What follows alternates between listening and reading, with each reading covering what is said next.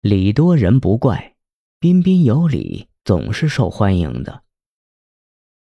俗话说：“油多不坏菜，礼多人不怪。”在古代款待他人的时候，炒菜多放油，这是热情的表现。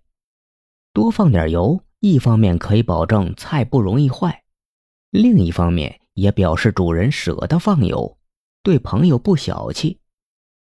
古人认为，为人处事时的礼节和礼貌，就如同炒菜时的油，不怕多，就怕少。古人总结的这一条道理，的确是符合人情世故的。礼节礼貌多了，虽然人们会说你太见外了，心里还是喜欢的。但礼节礼貌如果少了，对方可能就会像埋怨人家炒菜不舍得放油一样。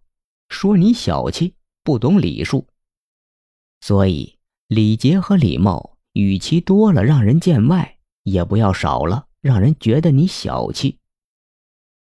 欧女士开了一家工厂，却不像是一个老板，整天忙里忙外的，倒像是一个杂工。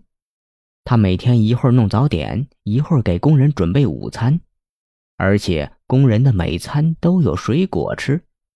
在员工的饮食上，欧女士很费心，每天变换不同的菜色，今天是豆浆，明天就是稀饭，这哪里是在办工厂，分明是在开餐厅。家里人都对欧女士的做法表示不满，她的女儿甚至说：“这么干，工厂迟早会被吃垮的。”然而，欧女士的工厂没有垮。相反，得到了很多高素质的人才，把工厂办得红红火火。在平日里，欧女士也有类似的大手大脚的恶习，只要是家里人请人帮忙，不管是补纱窗、修水管，还是补瓷砖，都一律高规格款待。先问对方吃饭了没，不管对方怎么回答，她都会奉上餐点。当然。饮料、香烟是常有的，弄得别人一脸错愕者有之，受宠若惊者有之，不知所措者有之。倒是熟悉他的人很自然地接受了，有时候还吃不完兜着走。女儿在一边就看不过眼了，等客人走了之后，就问欧女士：“妈，你已经给过工人钱了，为什么还这么费事，像款待上宾一样？”这未免太败家了吧？欧女士笑着说：“你懂什么？礼多人不怪。我对他们特别好，他们心存感激，就会把咱们的工作做得更好。”对于欧女士的这一逻辑，女儿一直都是嗤之以鼻。工作做得好不好与工资的高低有关，这是正理。而像母亲那样额外支出，不仅浪费精神，还浪费钱。简直多此一举。直到欧女士的女儿自己做了老板，当家做主，对外应酬的时候，她才发现，实际上自己也和母亲一样，请人做事时会买便当、饮料请工人享用，客人到家时总忘不了留对方吃了饭再走。礼多人不怪，懂人情世故者就懂得这一交际应酬法则。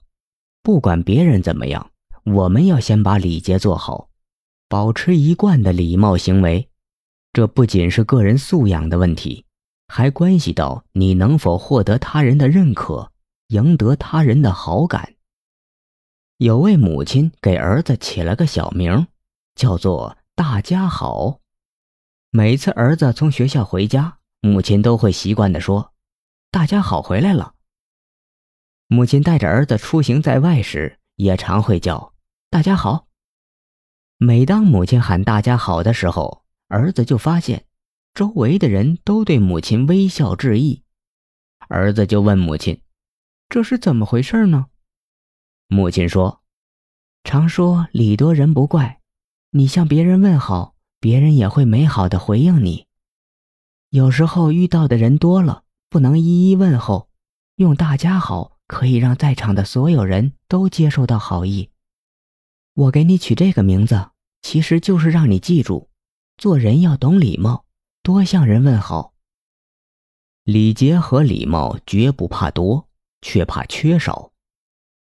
如果别人来拜访你，你随便招待人家一下，即便对方没有觉出有什么不对，但你会发现交谈变得少了，甚至有时候还会出现冷场的情况。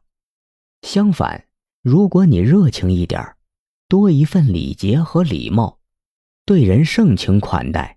宾主之间的感情交流也会活络得多。在平时，我们应该多注意礼节和礼貌的问题，时刻保持彬彬有礼的形象。不必担心别人惊讶的口气和错愕的眼神。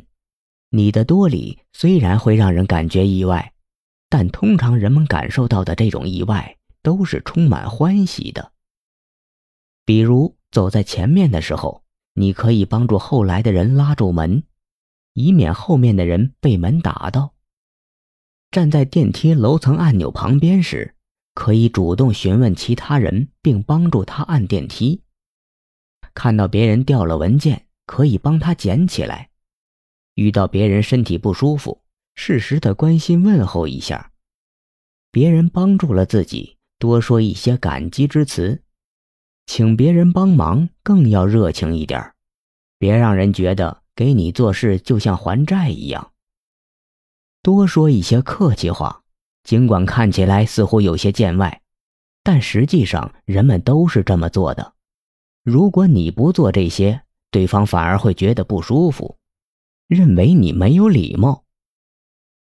如果你真正理解了“礼多人不怪”的含义，常常表现出礼貌的态度，就能体会到在我们的生活中，一举一动、一点一滴，其中莫不有人情世故的哲理。